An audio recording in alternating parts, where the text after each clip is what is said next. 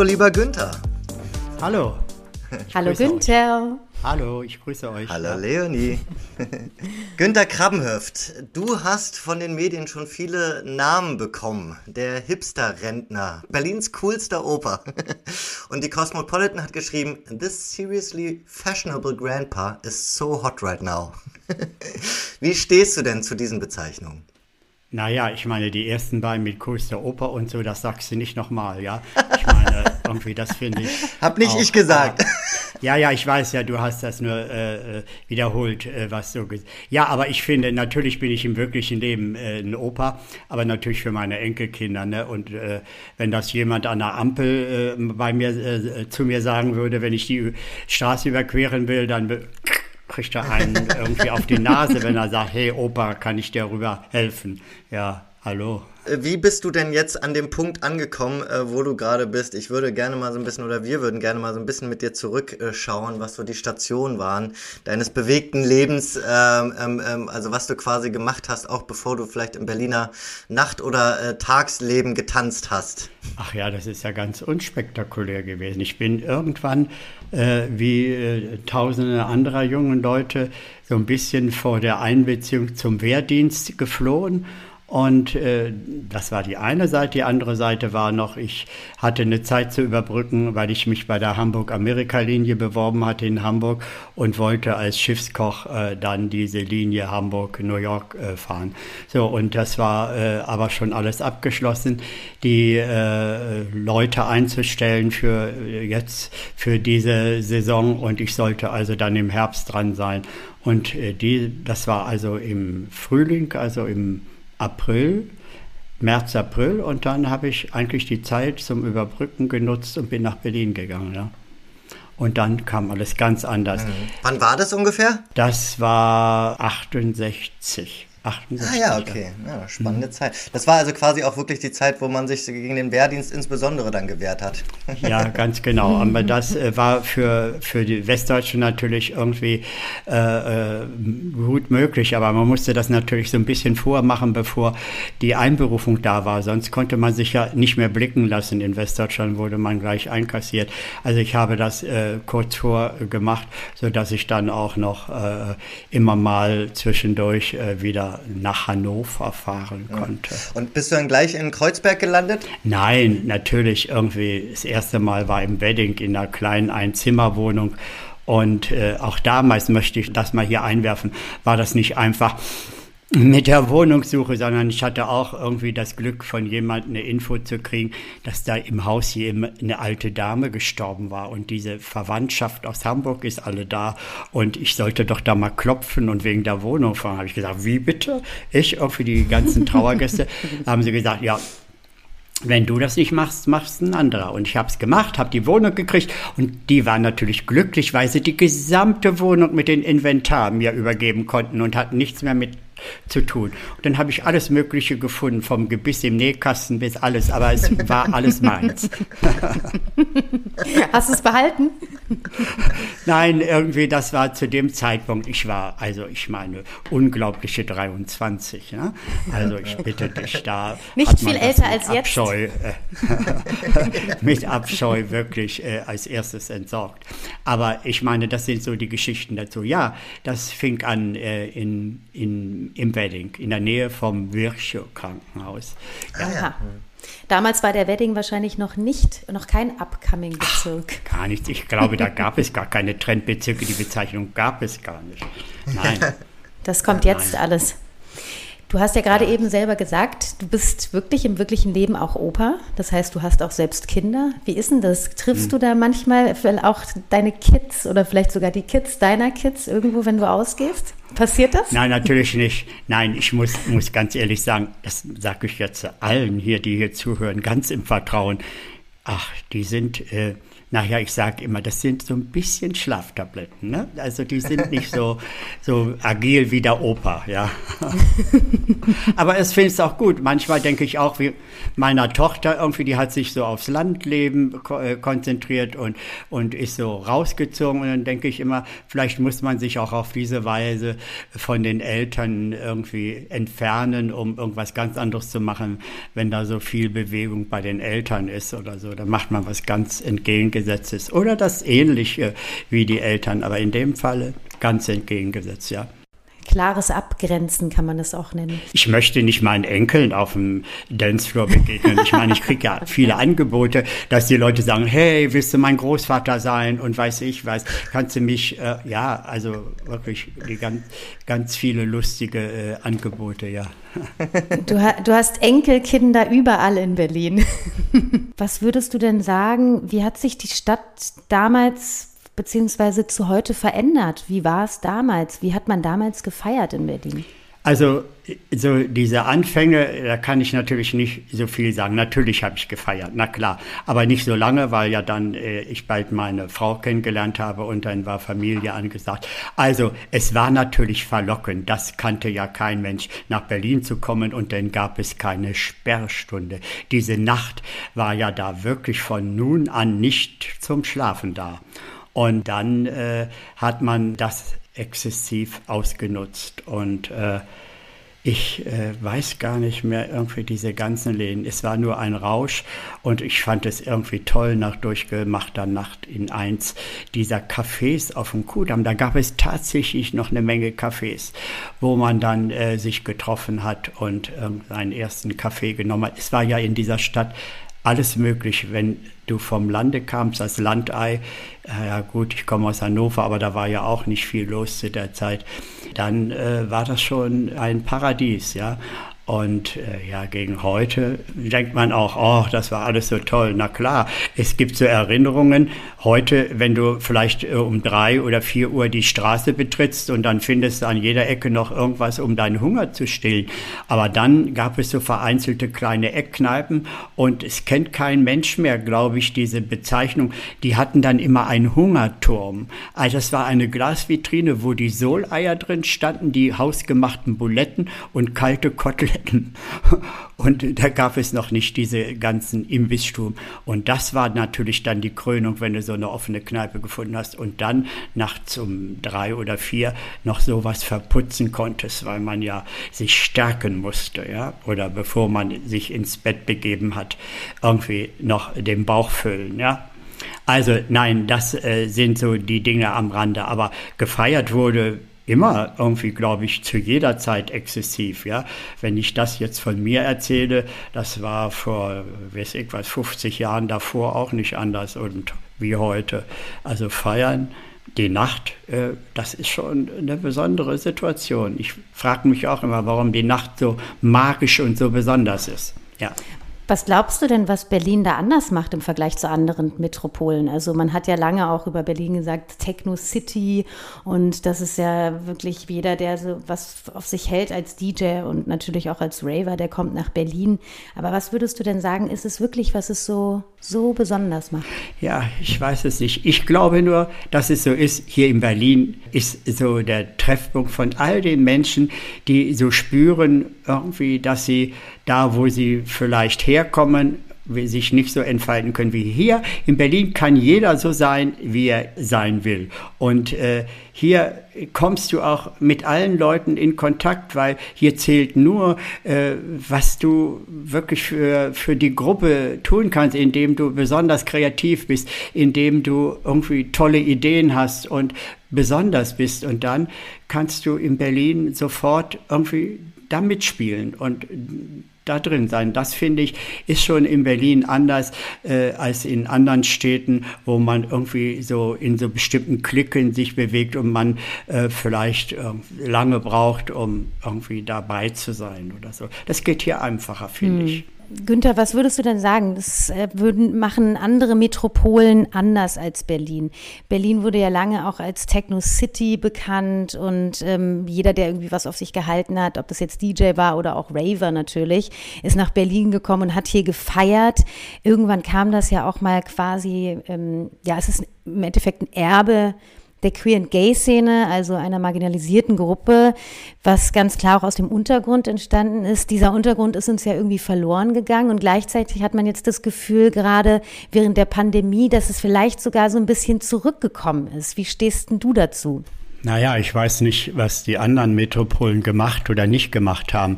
Ich weiß nur, dass äh, das, was ich in Berlin, wie ich das erlebt habe, dass äh, natürlich das Ganze irgendwie mit den vielen wirklich kreativen Menschen, die hier gelandet sind in Berlin, äh, so entstanden ist. Und die Möglichkeiten, und ich gehe davon aus, dass es in anderen Metropolen schon längst nicht mehr da war, bis zu diesem Mauerfall und auch eben halt auch kurz danach, dass es so viele Orte gab, die so unfertig waren, die man in, in Besitz genommen hat und dort illegale Partys gemacht hat oder so spontan. Man hat sich verabredet und äh, ohne, dass wie heute irgendwie es stand, was wo äh, stattfindet, sondern man hat miteinander äh, telefoniert oder sich äh, sonst wie Bescheid gegeben, um zu sagen, hey, heute Abend um, weiß ich was, 23 Uhr dort und dort in dieser Ruine oder in diesem Bunker und dann ging die Party ab. Also das war natürlich eine Spielwiese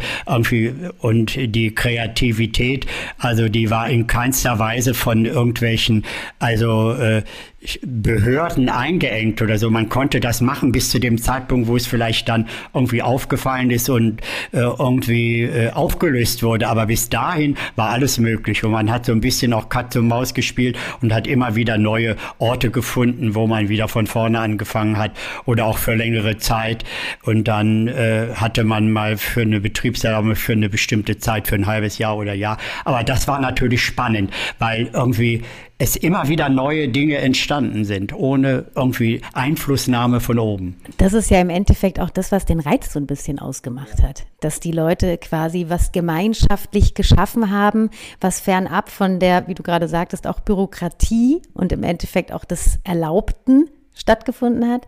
Und ähm, genau, das, das macht natürlich sehr, sehr viel Reiz aus. Wie hast du denn damals oder bis heute deinen eigenen Stil gefunden. Jetzt nicht nur deinen Stil im, im Ausgehen, wo du hingehst, sondern auch dein Tanzstil. Du bist ja auch, wenn man dich sieht, ein sehr stilvoller Mensch. Auch das gehört ja zu deinem ganzen Gesamtpaket quasi dazu. Wie, wie bist du dazu gekommen? Also ich, ich, ich kann nicht sagen, irgendwie ist ein Weg dahin gewesen. Ich habe eigentlich beim, bei der Hausmusik und bei der Techno-Musik ist, ist, ist einfach so, ich schalte meine ganzen Gefühle, meine ganzen Gefühlssender auf Empfang und dann ist das so ein Flow. Dann, dann gebe ich mich diesen Dingen hin und dann entsteht äh, etwas beim Tanz dabei. Und ich habe wie, wie in, der, in, in der Kleidung meinen eigenen Stil und beim Tanzen letztendlich auch. Und ich habe mal irgendwie mit mit Leuten äh, ein, einen Dreh gehabt, wo ich äh, so getanzt habe, wie ich tanze. Und zum Schluss hat man mal gesagt, ey, da gibt es einen Move, den wir nach dir benennen. Also das ist der Maulwurfs-Move, weil ich dann immer so auch mit den Armen geschaufelt habe. Und aber das sind alle Dinge, die einfach so in mir entstanden sind, die beim Tanzen kommen und äh, wo ich auch keiner Choreografie folge oder irgendeiner Schrittfolge, sondern ich gebe mich einfach dem Gefühl hin, ja, und nicht, weil ich irgendwas Angesagtes vielleicht in der Schrittfolge irgendwie da zelebriere, äh, Nein, äh, aus dem Alter bin ich raus. Ich will ich sein, auch beim Tanzen und das, was mich ausmacht, auch nach draußen transportieren durch die Musik und durch den Tanz, na klar. Du bist ja auch richtig berühmt geworden mit deinem Stil. Ähm, du bist auf Instagram relativ breit aufgestellt, könnte man sagen. Und ähm, ich glaube, jeder, der in Berlin ausgeht, ähm, hat dich auf einem Tanzflur schon mal entdeckt. Wie fühlt sich das denn für dich an, wenn du eigentlich die ganze Zeit erkannt wirst? Naja, also es wäre jetzt ein bisschen kokett, wenn ich sagen würde, ach, das ist mir egal, ich habe es ja nicht darauf angelegt. Es ist einfach entstanden und ich musste mich auch daran gewöhnen. Wenn man mich vielleicht heute sieht, dann denkt man irgendwie, ich hätte nichts anderes gemacht. Aber eigentlich bin ich ja eben halt doch der kleine, bescheidene, schüchterne äh, Günther geblieben.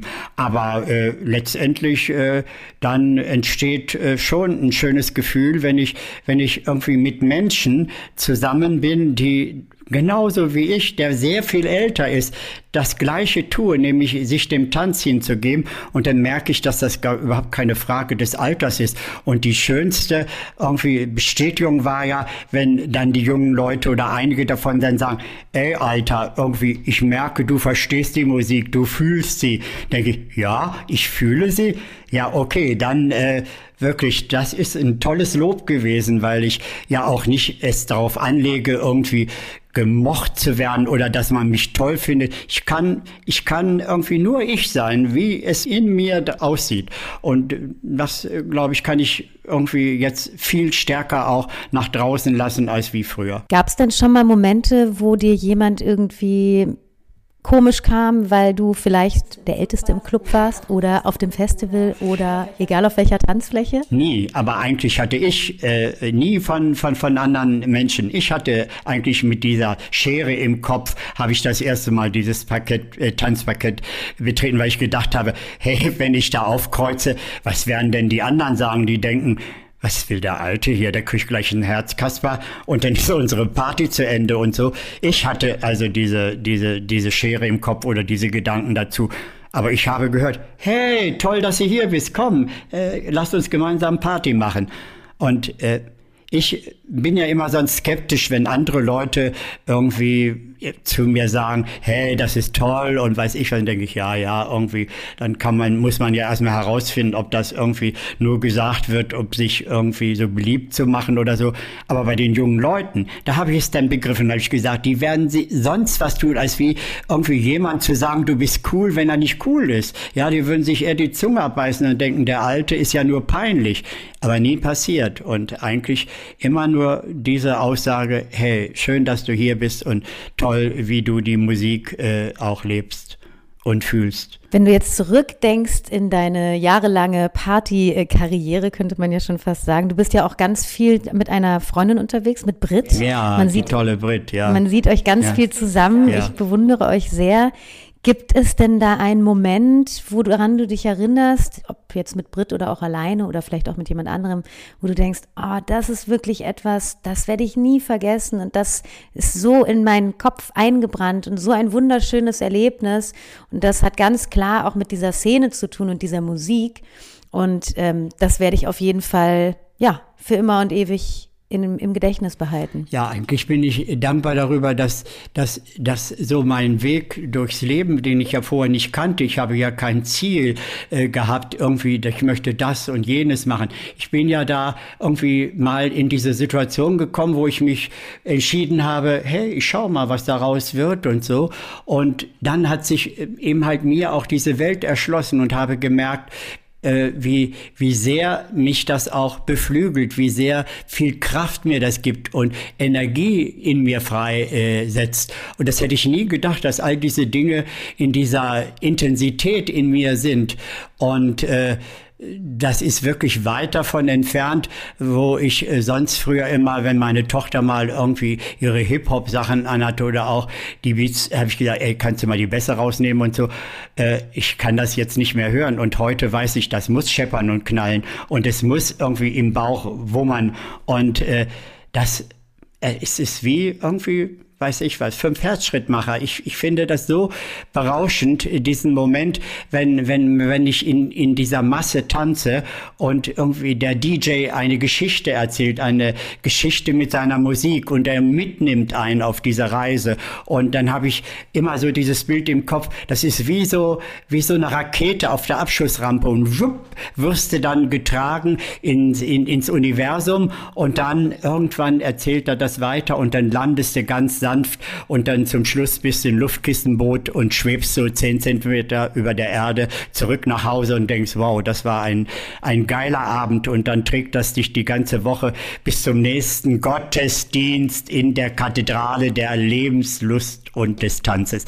Ja, und dann freue ich mich wie ein Kind immer darauf, hey, es ist schon wieder Sonntag und es geht schon wieder los. Am Anfang habe ich da schon am Mittwoch und Donnerstag angefangen und habe dann wirklich fünf Tage, aber dann habe ich auch gemerkt, ey Alter, das hältst du doch nicht so durch. Du musst dich mal auf die wesentlich, äh, wesentlichen Dinge konzentrieren und nicht irgendwie da ein bisschen und da ein bisschen. Aber ich wollte alles auskosten, ich wollte alles sehen und ich wollte alles erleben und ich habe so viele unterschiedlich äh, tolle Leute kennengelernt und da bin ich sehr dankbar, dass ich diese Gefühle irgendwie mit durch mein Leben jetzt noch nehme. Also das ist wirklich einfach wunderbar. Du hast mal was ganz Schönes gesagt. Du hast gesagt, dass du, wenn du diese Musik hörst und auch in dieser Szene dich bewegst, das Gefühl hast, dass du dem Leben ganz dicht auf den Fersen ja, bist. Ja. Und das finde ich ein ganz, ganz schönes Bild, was du in dem Moment malst, weil es so sehr und so nah auch am Leben ist und, und so viel Lebendigkeit auch ausdrückt. Und ähm, das ist, glaube ich, ganz viel, was auch ähm, diese, diese Musik in einem auslösen kann. Jetzt konnten wir ähm, in den letzten Monaten nicht wirklich ähm, dieses, diese Kunst erleben und leben. Langsam aber sicher hat man das Gefühl, die Stadt fängt wieder an, sich zu bewegen, im wahrsten Sinne des Wortes. Die Außenbereiche sind aufgegangen, die Regularien haben sich gelockert. Man darf jetzt draußen auch wieder sein, man darf auch wieder tanzen, endlich. Obwohl die ganze Stadt, wie du ja auch mal so schön gesagt hast, auch eine Tanzfläche sein kann. Ähm, aber erzähl mal, was macht das mit dir und wo warst du jetzt in der letzten Zeit und wie waren die ersten Eindrücke des ersten Mal wieder ausgehens? Also, wenn ich von mir rede, mir hat das wahnsinnig gefehlt. Und natürlich am Anfang äh, gerade in so einer Situation, wenn, wenn, wenn eigentlich alle äh, in dieser Situation sind und dann versucht man sich die Dinge irgendwie so ein bisschen zu erklären und, und, und dann denken, ja, okay, dann tanzt du jetzt nach so einem Livestream und dann fandst du das auch das erste Mal ganz lustig, aber das ist irgendwie äh, nichts. Ich meine, das ist, ist irgendwie mal lustig, aber das kann nie und nimmer das Live-Erlebnis ersetzen. Eingetaucht äh, in, in, in, in der Menge mit anderen Leuten genau ein gemeinsames Erlebnis zu haben. Und äh, also ich äh, mein Glück war in dieser Pandemie irgendwie auch, dass ich ganz gut alleine sein kann auf der anderen Seite. Und äh, aber jetzt, als es wieder losging, ich meine, ich habe ja schon vorher mit einer Freundin immer mal so gezeigt, wie auch Tanzen unter Pandemiebedingungen geht und mit den Kreisen, mit Kreide auf der Erde gemalt und jeder ist in seinem Kreis geblieben. Und dann geht es ja vielleicht auch nicht darum, mit 100 oder 1000 Leuten zu feiern. Es geht ja eigentlich schon gut, wenn du einfach nur eine Gruppe hast und wenn es ein Dutzend ist, gemeinsam dieses Erlebnis zu haben. Und das lässt sich ja draußen auch safe machen. Und das habe ich eigentlich vermisst, dass die Szene so spät irgendwie sich auch zu Wort gemeldet hat und gesagt hat, hey, wir haben auch ein Konzept. Ich habe gedacht, es gab leere Sportstadien, es gab irgendwie leere, irgendwie das Tempelhofer Feld war leer und es gab große Flächen, wo man das hätte machen können.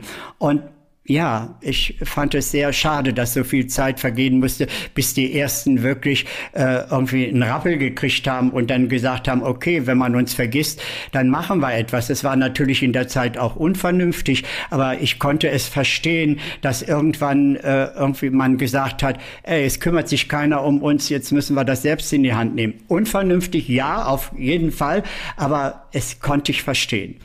Und äh, ja, und jetzt äh, beginnt das ja Ganze wieder äh, etwas äh, ja, sich zu entwickeln. Und ich hoffe, dass das auch dabei bleibt und nicht nur ein Strohfeuer ist, sondern ich wünsche mir das sehr, dass irgendwie wir alle wissen, dass draußen, wenn wir draußen feiern, irgendwie die Ansteckungsgefahr irgendwie wirklich gering ist. Und äh, dann, glaube ich, kann das gelingen, auch äh, so das über äh, weiterzuentwickeln und dann irgendwann wieder auch in Räumen zu tanzen. Also das wünsche ich mir, weil ich habe keine Lust, irgendwie vorzeitig äh, beim Stuhltanz im Seniorenheim zu landen, nur weil ich nicht draußen äh, tanzen kann mit den Leuten. Und äh, ja, es ist äh, dringend nötig, dass wir das tun und äh, den Menschen zeigen, es geht auch safe. Absolut. Safe ist ein guter, gutes Stichwort, denn das ist ja auch etwas, was leider dieser Szene ganz lange auch hinterhergesagt wurde, dass es eigentlich nicht darum geht, ähm, sich zu begegnen, sondern eigentlich wollen Leute sich von Donnerstag bis Sonntag eigentlich nur aus dem Leben katapultieren. Und das ist ja nichts, was diese Szene nur ausmacht. Dennoch muss man natürlich auch ganz ehrlich sagen, ähm, gehört das natürlich auch so ein bisschen dazu. Und ich glaube, das ist was, was jetzt gerade nochmal ganz doll gelernt wird, dass man eben auch wirklich sicher feiert. Und dazu gehört natürlich auch das Thema Konsum, das ist ein großes Thema in der Szene.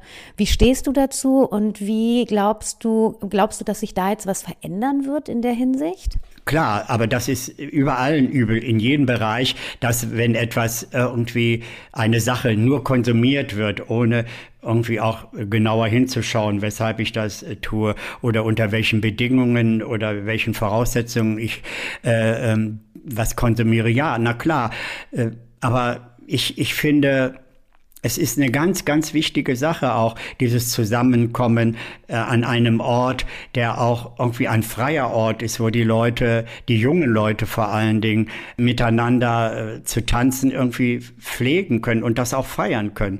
Und das, äh, denke ich mir, äh, hat allen gefehlt. Und wenn dann andere wieder sagen, ey, was ist denn da so schlimm dran und so, äh, dies feiern, das reden natürlich dann immer die Leute, die da keinen Zugang zu haben. Wer, wer einmal da drin ist und weiß, was das auch mit einem macht, der schaut da ganz anders drauf. Und das ist natürlich auch immer so eine Unart von den Menschen, irgendwie, wenn sie selbst mit etwas nicht zu tun haben, das denn so abzuqualifizieren und sagen, naja, was ist da schon wichtig dran? Doch, es ist, finde ich, genauso wichtig wie ein Theaterbesuch oder genauso wichtig wie andere Kultur jeglicher Art. Und da gehört eben halt das Tanzen, das Gemeinschaftserleben auch dazu.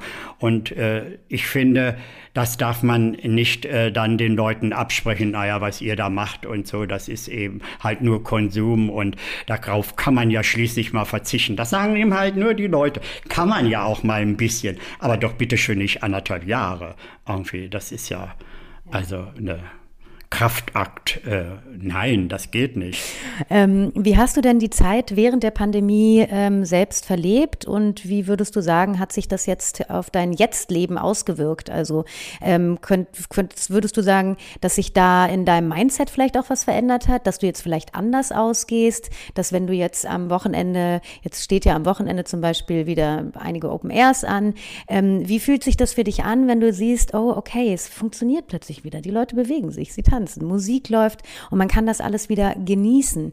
Ähm, hast du trotzdem das Gefühl, dass sich da was verändert hat? Na klar, ich meine schon. Und die, die Bedingungen, die jetzt einfach äh, da sind, äh, um überhaupt auf der Tanzfläche sein zu können. Ich meine, da entscheidet man sich ja nicht einfach, ah, ich gehe dahin, du musst geimpft sein, du musst genesen sein und äh, getestet. Also es ist schon ein anderer Vorlauf, äh, der da stattfindet.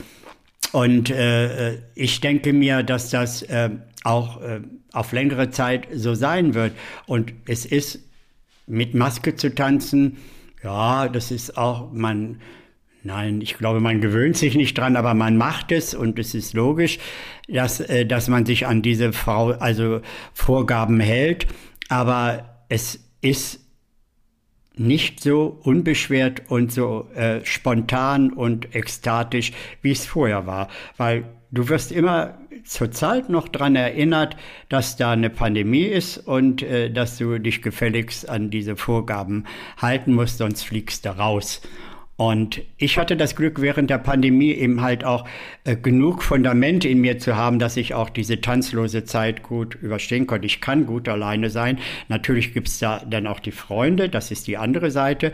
Aber auch das ist ja alles irgendwie unter anderen Bedingungen gelaufen, ja. Und dann kommt natürlich wieder so der Mensch in mir durch, der noch irgendwie in einem restriktiven Elternhaus groß geworden ist, wo genau gesagt, das darfst du nicht machen, das musst du machen und jenes musst du machen. Und plötzlich fühlte ich mich wieder, auch wenn da äh, heute vielleicht äh, was dahinter steht, was ich besser begreife wie als damals als Kind, aber das kommt sofort wieder raus, dass mir jemand sagt, was ich darf und was ich nicht darf. Und das erzeugt natürlich einen Menschen, der gerne frei ist, auch so einen Widerstand. Oder ich sage zu mir, bitte erklär mir das. Oder ich möchte es wissen, äh, warum ist es so und nicht anders und warum muss es genau so sein. Und dann habe ich gemerkt, hey, genauso hat's mein, meine Eltern immer gesagt, frag nicht so viel, sondern tu, was ich dir sage. Und das ist, hat sich so eingebrannt, dass ich das auch in der Pandemie immer irgendwie so im Hinterkopf hatte und äh, ich immer gerne gewollt hätte, dass man mir das besser erklärt, warum gewisse Sachen so sind und nicht anders sein können. Hm. Glaubst du denn, dass ähm, wir durch die Pandemie ähm, Kultur verloren haben oder siehst du vielleicht auch die Krise so ein bisschen als Chance? Ja, das wird ja auch immer gerne bemüht, die Krise als Chance. Ja, ich brauche die Krise nicht, um zu wissen, dass es wichtig ist, äh, um auf, auf, auf wichtige Dinge, die's, auf die es im Leben ankommt, meine Freunde, dass ich meine Schubladen aufräumen muss und dass ich bitteschön dieses oder jenes machen muss. Dafür brauche ich keine Pandemie und brauche keine Krise. Natürlich wird es und hat es auch unser Leben verändert, ganz gewaltig. Und äh, ich hoffe, dass es nicht so bleibt. Und äh, das ist meine große Hoffnung. Aber naja, naja, ich hoffe, dass sich da wirklich was ändert. Aber mich sollte es nicht wundern, wenn es sich nichts ändert. Und äh, es geht ja jetzt schon so ein Riss dadurch, irgendwie äh, zwischen den, in der Gesellschaft, zwischen den Menschen. Irgendwie die dürfen, wenn du dich nicht impfen lässt, dann kannst du nicht zum Tanzen. Ja, weißt du, so ist das, ja. Wenn du nicht auf isst und so, darfst du heute Abend nicht spielen. Und all diese Dinge, das kenne ich. Also es hat sich, genau so fühlt sich das an.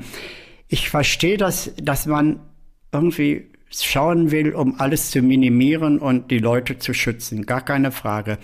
Aber manchmal, finde ich, geht man einfach zu weit und äh, geht davon aus, dass die Menschen irgendwie nicht äh, irgendwie vernünftig äh, genug sind, äh, alleine diese Dinge äh, zu regeln, verantwortlich. Und äh, dass man ihnen immer weiterhin sagen muss, was sie zu tun und zu lassen haben. Aber okay, ich hoffe, dass es nicht so bleibt und äh, dass das jetzt nicht die Blaupause wird für die Zukunft. Ja, weil so richtig kann man sich Berlin äh, ja ohne die Freiheit, ohne den Techno, ohne die Clubkultur, ohne die Nacht ja auch gar nicht vorstellen, oder? überhaupt das Leben nicht lebenswert, wenn ich wirklich, wirklich immer in, in meinen ganz privaten Bedürfnissen irgendwie, irgendwie eingeschränkt werde. Jetzt, die Pandemie ist natürlich immer, also geeignet dafür, auch den Leuten zu sagen, aber das ist jetzt so und das ist gefährlich. Und dann ist man natürlich irgendwie so in der Situation, dass man eigentlich gar nicht diskutieren kann oder fragen kann, wann geht's denn endlich weiter oder so. Man schaut immer jetzt nach oben und guckt, was äh, jetzt angesagt ist und dass man hinterherkommt mit den neuen Verordnungen, Einschränkungen, Möglichkeiten und so weiter. Das ist schwierig. Aber ich glaube, wir kriegen das hin. Wir kriegen das hin. Weil das ist das Letzte, was ich verlieren will. Irgendwie die Zuversicht und die Hoffnung auf ein gutes Ende. Also das ist auch in meinem Leben so programmiert, dass ich letztendlich, wenn es manchmal mir zu viel wird, ich so zu meinem Fundament schaue und denke, komm Alter, irgendwie, du hast schon einiges irgendwie hingekriegt und auch das wirst du überleben, dank irgendwie der Menschen, die dir wichtig sind, äh, dank der Freunde, dank der Familie. Und dann äh, ja, werden manche Dinge auch wieder so auf Normalmaß runtergestuft. Und natürlich ist das nicht alles, aber ohne dem ist alles nichts. Irgendwie so. Ja, und uns bleibt letztendlich nichts als zu leben. Es ist einfach so. Ja, und für Risiken und Nebenwirkungen fragen Sie Ihren Arzt oder Apotheker oder das RKI oder weiß ich wen auch immer. Aber wir wollen ja alle mitmachen und helfen, dass das bald, dieser Spuk bald ein Ende hat. Günther, ich würde ja ganz gerne, ich meine, die Pandemie ist etwas, was uns jetzt schon seit langer, langer Zeit begleitet. Nichtsdestotrotz, wir entwickeln uns weiter. Ja. Es geht voran. Wir wollen positiv bleiben. Genau. Und wir wollen vor allem jetzt in die Zukunft gucken und wir wollen positiv in die Zukunft gucken. Deswegen, was ist denn bei dir in der nächsten Zeit geplant? Ich weiß, du hast ja jetzt ganz, ganz viel gemacht. Du hast ja auch ein Buch geschrieben. Du bist mhm. unterwegs auf Instagram. Man kann dich überall ähm, beobachten und verfolgen, zusammen auch mit deiner Freundin Brit. Ähm, ich mache das sehr gerne. Das macht sehr viel Spaß. Und äh, was ist aber jetzt geplant für die nächsten Wochenenden bei dir? Die Clubs haben ja zum Teil geöffnet, insofern. Wo finden wir dich? Wo können wir mit dir tanzen gehen, Günther? Wunderbar. Na, überall, wo die Musik gut ist, die Stimmung gut ist und äh, ja, dann äh, bin ich jetzt wieder unterwegs und man weiß ja, also ne, man muss ja sagen, tanzt, solange es möglich ist und verschiebt das jetzt nicht. Man weiß ja nicht, was da alles sich so entwickelt und in die Zukunft kann keiner gucken. Und ich bin sowieso jemand, der jetzt zum Hier und heute lebt, vielleicht noch morgen hinguckt, aber ich mache keine Pläne für, für einen Monat oder nächste Woche, doch nächste Woche geht auch noch, Wochenende geht auch noch. Aber ja, dann wird man mich überall da äh, treffen. Nur bei Festivals nicht. Ich glaube, aus dem Alter bin ich raus. Ich mag nicht in irgendeinem Zelt kampieren oder irgendwie auf einer äh, Campingtoilette irgendwo sitzen. Das ist nicht so mein Ding. Trotzdem, es gibt ein Festival, da fahre ich ganz gerne hin, aber das ist nicht in Deutschland, das ist in Österreich. Da bin ich immer gerne. Und da äh, ist das, äh, das ist das Springfestival in Graz. Coole Location. Die ganze Stadt ist Party. Und im Kater war ich schon ewig nicht mehr. Und das war, da es ja fast vor der Haustür ist bei, von mir, irgendwie war ich oft.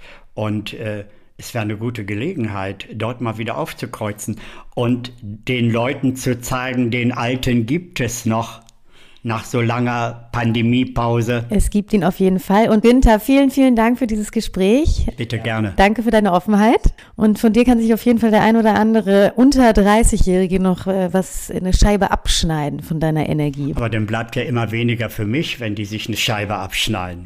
Dann lassen wir das lieber. Tschüss, vielen, vielen Dank. Tschüss, Günther. Bis bald. Also, wir sehen uns, ne?